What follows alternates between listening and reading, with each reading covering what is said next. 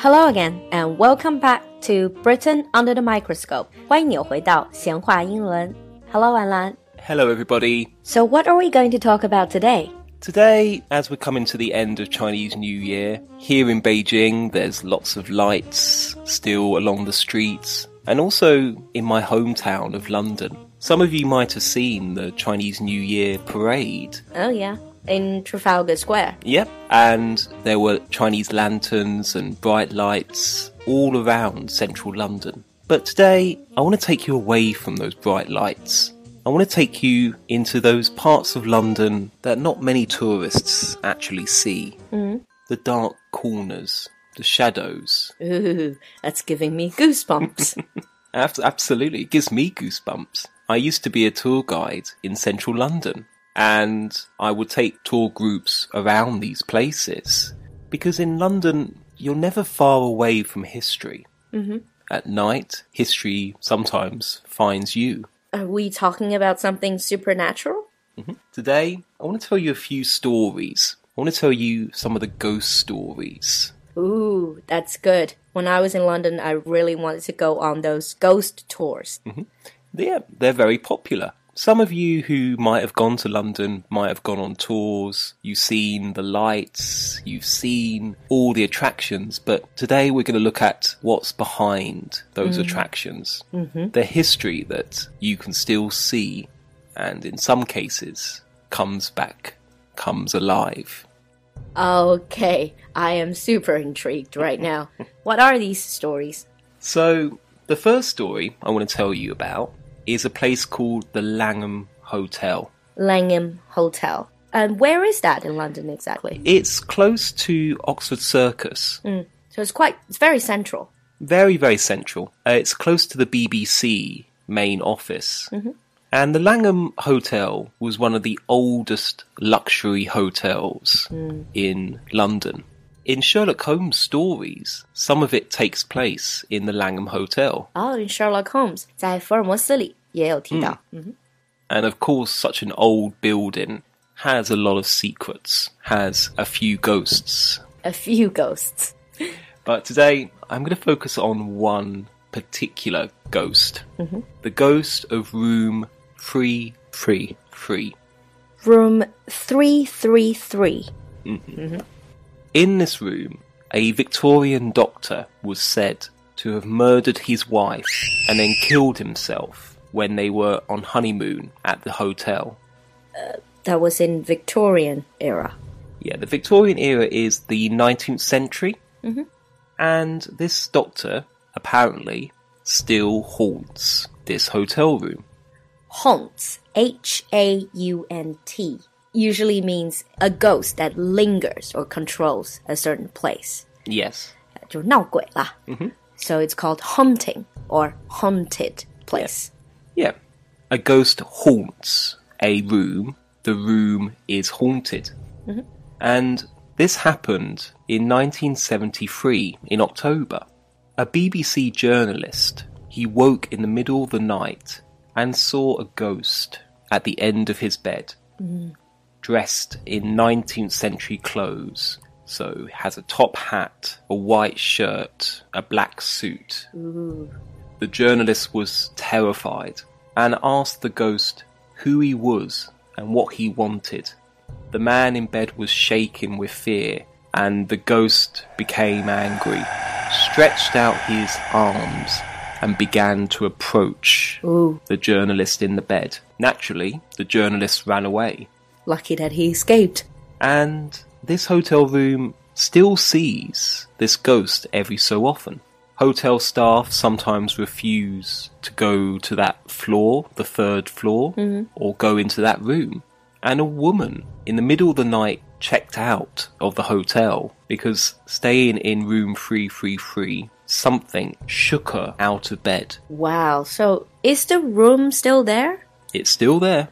You can still rent it. That must be really popular for people who are into ghost stories then. Uh, if you're into ghost stories, yeah, but I still think there's something in that room, and a lot of people try to avoid it if mm. they can. Mm. Okay, that's the Langham Hotel. Mm-hmm. So the, Any other stories? so the next one is a rather sad story. It's about a tube station Underground station. yeah, mm-hmm. called Bethnal Green in the East End of London. The East End of London was normally the poorer part of London. The Bethnal Green tube station, during the Second World War, there was an air raid test. Air raid 是空袭. So it wasn't a real air raid. It's a test. It it's was a, a, drill. test. Yeah, it was a test. And in those days, to escape the bombing, when the Nazis bombed London, people had to shelter in the underground. 如果有纳粹炸弹的时候，躲到 underground 里面。 So, when the people heard the air raid sirens, people naturally rushed into the station. And it was fine. People were moving down the stairs very carefully until someone tripped on the stairs. Ah, and people began to panic. That's not good. And a crush began to happen. In the end, 173 people died in the crush. in the crush. 126 of them were women and children. That's such a heartbreaking story. And it was only a test. It was not a real air raid. And people still say at this station, you can still hear late at night cries and screaming, and also the sound of running and footsteps. Mm, it's probably people who died in that crash. So people say. Sad and really creepy. So let's move to something maybe a bit of a happier ghost story. A happy ghost story. Well, partly happy. Okay. Now let's move on to talk about the Theatre Royal Drury Lane. Now, in the last show, we talked about the West End and we talked about the theatres. Ah, yes. Drury Lane is a road Yeah. in the theater land. And the Theatre Royal is the oldest still existing theatre in London. It's still working, still functioning. Still functioning, mm. still. And it's one of the top theatres in London. Mm. There's actually quite a few ghosts in this building as well. But the most famous is the man in grey. Man in grey. Now, the man in grey is dressed in 18th century grey clothes. He has a wig Mm. and a three cornered hat. All of your ghosts are really historical. Well, ghosts generally are historical. I can't think of any other better example of being historical than being a ghost. Okay, carry on. Now, it's a mystery of who this man is. In the 1870s, they say they found a skeleton of a man in a little room in the theatre, and he had a dagger. A dagger is a, a knife, Yeah, so he has been stabbed to death. Hmm? he had a dagger in his ribs, hmm. and he was hidden in this room for at least 200 years.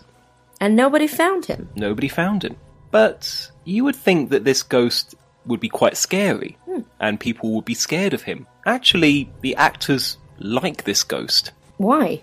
That's because he always haunts the upper circle, the very top of the theatre. Oh, the upper circle 就是我们说剧院比较靠后、比较高的位置。